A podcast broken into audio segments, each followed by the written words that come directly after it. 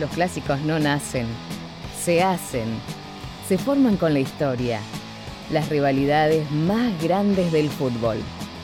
Clásicos futboleros contados por Pablo Noya.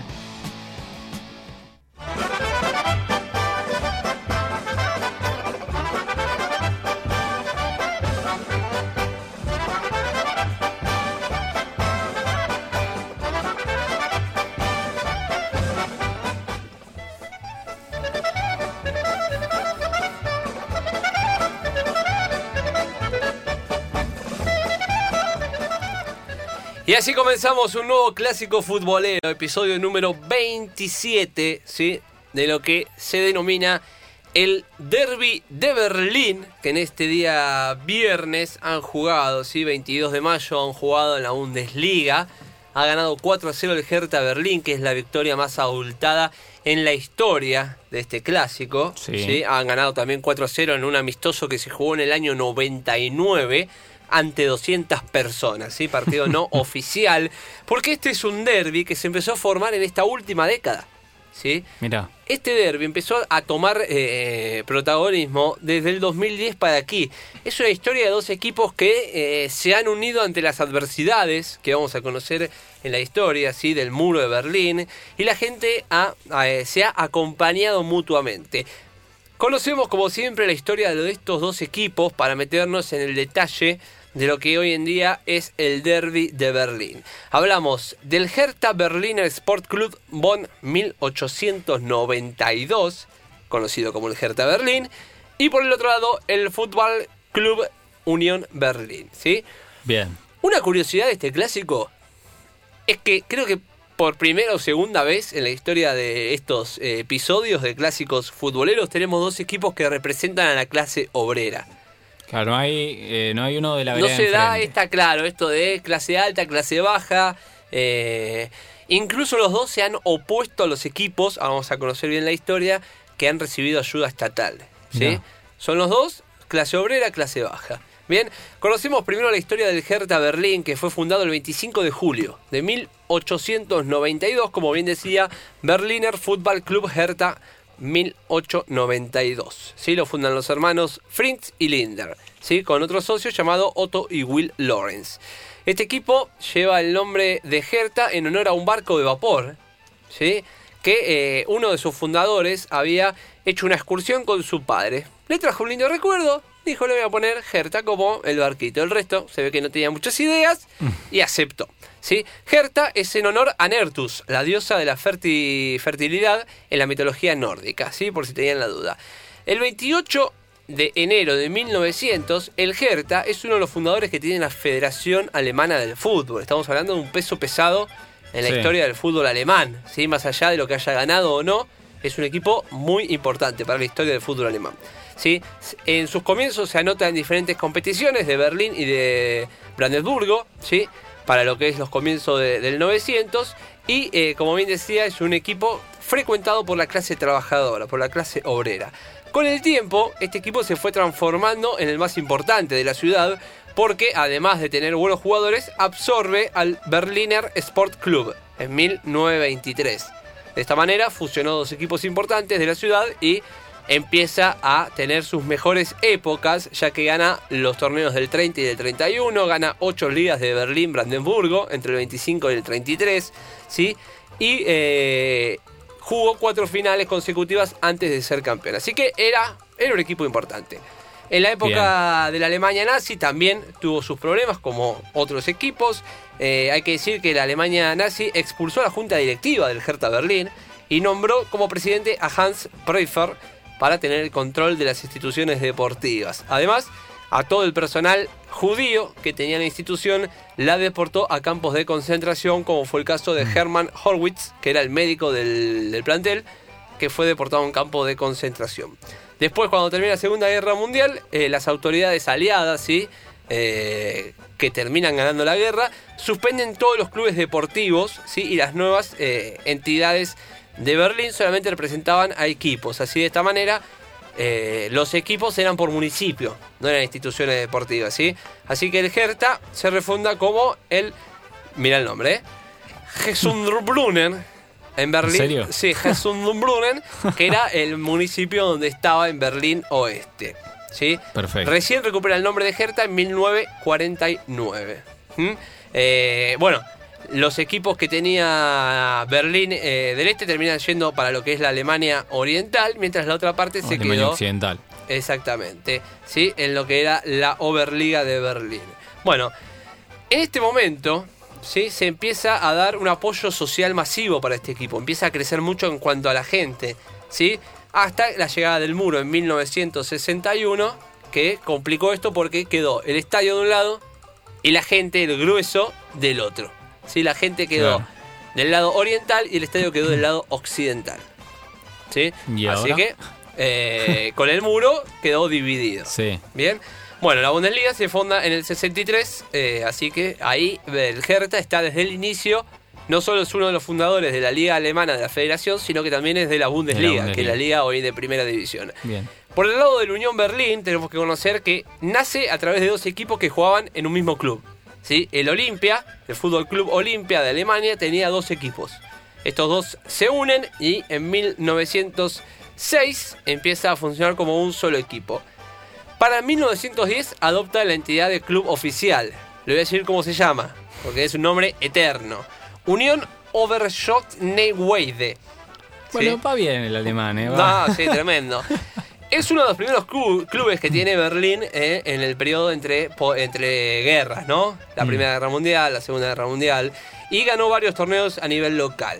Hay que decir que, bueno, también clase obrera, trabajadores, mer- eh, lo conocían como los trabajadores metalúrgicos a la Unión Berlín porque se vestían todo de azul. A diferencia de hoy en día que es todo rojo, Claro. eran todos azules, que era el, el uniforme que usaban los obreros eh, metalúrgicos. Así que de esa manera se los reconocía de esta manera, de, de esa forma al equipo. Incluso el, el himno popular que tiene la Unión se llama la Unión del Hierro. Así que va Claro, por ahí la mano claro, de los comienzos de este equipo.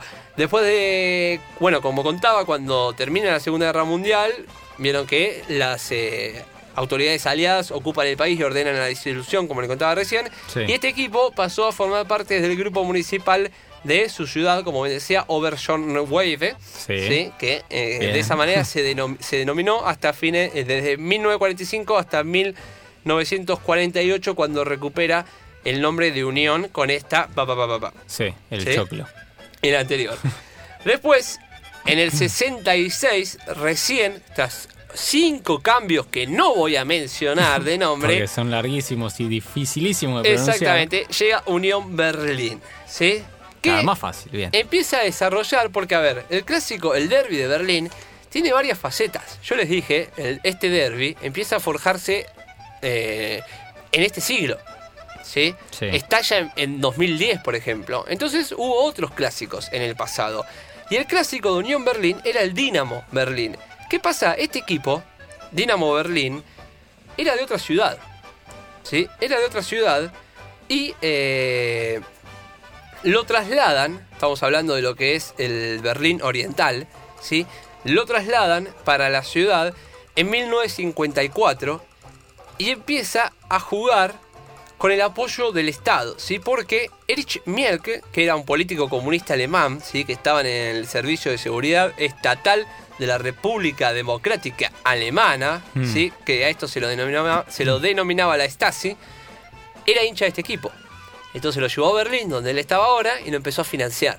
Del Dinamo estamos El. Dinamo. Empezó a comprar jugadores, empezó a ganar títulos. Era el equipo más importante de la ciudad con el respaldo del Estado. Claro. El Unión Berlín, totalmente se Opuesto. opuesta a esto, eh, quería clubes sociales, que los jugadores salgan desde abajo, Sí. creciendo. Empieza a crecer un enfrentamiento entre ellos dos. ¿sí? Y ahí empieza a haber problemas en cada partido, ¿sí? Porque el Berlín siempre se denominó como un club anti-establecimiento, ¿sí? Que es anti-apoyo por parte gubernamental, ¿no? Sí. Entonces, el derby que tiene Unión Berlín era con el Dinamo. ¿sí? Después, con el paso de los años, empieza a crecer y llega otro equipo conocido como el Bowarts, eh, que era del Leipzig, y también lo trasladan a Berlín, pero era del ejército alemán, así que ahí tiene otro rival. ¿Sí? O sea, todos los equipos que iban llegando con apoyo del Estado, el Unión Berlín le atacaba. Lo tenía en A mira. hueso. Sí. ¿sí? Así que hoy en día ese equipo es el Frankfurt, mirá. Se trasladó de ciudad El y fue el que le dio al, Eintracht. exactamente, y le dio el lugar al Frankfurt, ¿sí? Pero bueno, esto es lo que pasaba en Berlín Oriental. Por el lado de Berlín Occidental, del, otro, lado, del muro, Sí. esto por eso hay que dividir, ¿no? Porque la historia está antes del muro, Y después. después del muro. Sí. O sea, no, durante el muro y después del Claro. muro. Bueno, en el lado occidental, ¿sí? donde ya se juega la Bundesliga desde la- el principio del 60, el Hertha rivalizaba con el Tenis Borussia Berlín. ¿sí? Este equipo que eh, era muy importante, pero siempre estaba a la sombra del Hertha. Entonces como que de alguna u otra manera quería absorberlo al Hertha. Le ofrece unirse en 1958, le, le votan que no y continúa, ¿no? Esta rivalidad. Pero como que el Berlín, eh, el, el tenis Borussia, como que siempre lo, lo chicañaba lo del Hertha, una mono, como para sacárselo encima. Y esto al Sí. Hertha le eh, producía un poquito de bronca. Así que iba creciendo la rivalidad, iba creciendo. Este partido se jugaba en un solo estadio, que es el hoy en día el Estadio Olímpico de Berlín, ¿sí? donde jugaron hoy, por ejemplo, el Hertha y el Unión Berlín, pero los dos hacían de local. Así que cuando jugaban, los dos era mitad de estadio para cada uno, Sí. porque era el estadio de los dos. ¿sí? Hay que decir que también se sumó otro equipo llamado el Blau Way, pero este no pincha ni corta mucho, ¿sí? era un derby más tranquilo. Pero lo curioso y por qué menciono a este Blau Wayne es que en 1982, ¿sí? el tenis Borussia Berlín y el Bla- Blau Wayne, junto con el Estado, presentan lo que era el proyecto Fútbol Club Utopía. ¿Qué querían ¿Qué, hacer? ven- qué vendría a ser eso? Armar un super equipo con todos los jugadores del Berlín Occidental para que en caso de que alguna vez se uniese la liga alemana con el lado oriental, tener un super equipo que arrase con todos. ¿Sí? Mirá. El Hertha, por supuesto, se opuso a esto, lo sacó carpiendo y no, el Fútbol Club Utopía no, No existió. existió nunca. Durante esta época, lo que hoy en día es el derby alemán, existió una amistad entre ellos dos, ¿sí? Entre la Unión Berlín y el Hertha Berlín. Como bien le contaba, el estadio del Hertha quedó de un lado y la gente quedó del otro. Entonces, esta gente que quedó del lado oriental iba a la cancha del Unión Berlín. ¿Sí? Iba a ver a Unión Berlín. E incluso los hinchas de Unión Berlín que quedaron del lado eh, occidental Mm. iban al estadio del Hertha, hasta incluso lo utilizaban ¿sí? como un centro político. Para Claro. criticar al otro lado, ¿no? Sí, sí, sí. O sea, opuestos al gobierno del otro lado del Sí. muro. Esto también pasaba, no tanto porque había más control, del lado O sea que digamos, no tengo, no, no estoy del lado eh, donde está mi, mi estadio, entonces me hago hincha. Del otro, exactamente. No Incluso, había problema. Del, se puede decir del clásico. Se hacían hincha del clásico. rival. exactamente. El Hertha jugaba Copa Europa, el Unión siempre fue un equipo medio chico, ¿no? Sí, sí, sí. Y hay un caso en 1978, 1979, perdón, cuando jugó cuartos de final en marzo del 79, donde eh, casi 30.000 personas viajaron a Praga para ver el partido del Hertha Berlín. Gran parte de esas 30.000 personas que viajaron eran hinchas del Unión Berlín. ¿sí? que fueron a alentar al Hertha en su eh, incursión en Copa de Europa. En esa época nace lo que hoy en día se llama el Hertha Union One Nation, ¿sí? una nación Sí. ¿sí? entre ellos dos. Es un canto que hoy en día se sigue dando en algunos lugares, en algunos pubs de, de Alemania, entre los que no llevan la de- violencia pasado del de fútbol. copas, sí. Exactamente, ¿sí? Hertha Union, una nación. Bien. ¿sí? Una frase de ambos equipos de seguidores. Cuando se cae el muro, la historia es otra. El 9 de noviembre de 1989, el muro de Berlín cae después de 28 años, ¿sí? Y se organiza un partido amistoso. El primer enfrentamiento entre estos dos equipos, que se juega 79 días después, o sea, 27 de enero, ¿sí? De 1990. El partido se jugó ante 51.000 personas. ¿sí? Imagínense el Unión Berlín, un equipo chico, Sí. un estadio de 51.000 personas, una locura total. Sí. 2-1 ganó el Hertha ese partido. Hay videos en YouTube si lo quieren ver de los goles del encuentro. ¿sí? A partir de ahí empezó en un proceso de decadencia la Unión Berlín con muchas eh, presentaciones de quiebra, hasta incluso cerca de desaparecer. Entonces se dieron varios amistosos para recaudar fondos, para que el Unión no desaparezca. Mismo Eh, los hinchas, no se me vas a corregir vos, Pablito, eh, los hinchas eh, del Unión Berlín han puesto dinero. Sí, eh, sí, sí, sí. Bueno, como dijiste, Gente de Hertha también fondos. apoyaba intentaba que el Unión no desaparezca. Era un equipo de ter- cuarta, tercera, segunda categoría. Y me estoy yendo muy muy adelante, más, creo que fue Mundial 2000, eh, no sé si fue el 2014 o 2018, que en el Unión Berlín se prestó el estadio para que los hinchas se lleven su sillón, de los sillones que tienen en la casa, y puedan ver el Mundial y puedan ver a Alemania Claro. eh, en el césped del, Es, del es un estadio muy chiquito, eh, muy familiero parece, uno lo ve, y es un estadio de primera B metro aquí de Argentina, muy lindo, muy coqueto, por cierto. Eh, el otro día se jugó Bayern Múnich con el Unión ahí y, y se vio el estadio. ¿sí? Sí. Lástima que fue sin público, pero bueno, empezaron a pasar los años y se fueron ayudando. El Unión iba de tercera, segunda, cuarta, siempre con problemas económicos, ¿sí? Incluso en un periodo de renovación que tuvo el estadio, ¿sí? Hubo voluntarios 2.000 voluntarios estuvieron para arreglar el estadio porque el presupuesto no daba para comenzar la obra. Así que bueno, empieza a darse eh, el crecimiento de Unión en el fútbol. Llega a Bundesliga 2, el Hertha desciende en 2009 a Bundesliga 2 y empieza aquí la rivalidad. Porque a través de algunos eh, medios partidarios del Hertha, como que se empezaron a burlar del Unión Berlín y esto no cayó bien se burlaban de la Unión, eh, diciendo que estaban ellos, o sea, que como que la Unión estaba empecinado con el Hertha, como que lo quería igualar, y en realidad era un equipito de, de barrio, un equipito pelo. chico, claro, que ni nos llegan a los talones. Entonces esto no cayó del todo bien. Esta vez se da el primer partido oficial, 2009-2010, en donde eh, se juega por primera vez un partido oficial entre ellos. ¿Fue amistoso este? No, no, no. Esto ¿Competencia ya era oficial? 2009-2010. ¿Qué jugaron? El Hertha desciende a segunda división Ah, verdad, y juegan claro. por primera vez. 1 a 1 el partido de ida ante 18.000 personas, que era el partido este que yo te contaba, donde los comentarios de algunos periodistas cayeron Ah, mal. listo, ahí va. Y la vuelta, cuando gana 2 a 1 el Unión, en el estadio del Hertha, 74.000 personas. Ah, la pelota. Era como el primer clásico oficial realmente. El anterior medio que lo ningunearon, como te Sí, dije, sí. y acá era la primera vez que vino Unión, clásico. 74.000 personas. ¿sí? Locura. La rivalidad explota eh, porque después de la victoria 2-1 ¿sí? de, del Hertha, en un par de años, tres años después, se vuelven a jugar por segunda, Mm. el delantero del Unión Berlín llamado Christopher Quiring dice, animan, eh, cuando los Huesis vienen a nuestro estadio a animar, me da asco, me hace vomitar, me causa una enfermedad. Esa es una traducción media Sí, sí, sí, sí, por arriba. cavernícola, ¿no? Pero más Sí. o menos por ahí. Bueno, ¿qué significa Huesis? Era un, término despectivo que usaban desde Oriente hacia Occidente, ¿sí? Eh, en la época del muro. La gente que no estaba a favor con el régimen de Alemania Oriental Sí. le decía los Huesis, ¿sí? Entonces esto eh, no cayó para nada bien. Incluso Ahí se picó todo más. Claro, incluso el manager de la Unión Berlín, Uwe Neuhaus, posteriormente lo llama a Quiring, a este delantero, como el gran Unioner. Lo pone como el emblema máximo Claro. de la Unión Berlín. Ahí ya está, listo, chao. Acá la bronca eh, va a ser larga y va a durar para siempre. Para ir terminando, hay que decir lo que es el, el partido que se jugó hoy. Tuvo una antesala que fue el primer partido en Bundesliga, cuando la Unión Berlín ascendió por primera vez a primera en, do- en mayo de 2019, que asciende. Bueno, el primer partido se jugó en el comienzo Fue de la, la primera rueda. Claro, la primera rueda. De la Bundesliga. El partido lo gana 1 a 0 Unión sobre la hora, pero estuvo marcado por una lluvia de bengalas. El partido se habrá suspendido cinco veces. ¿sí? Lluvia de bengalas por parte de los hinchas del Hertha, que no querían que se termine el partido.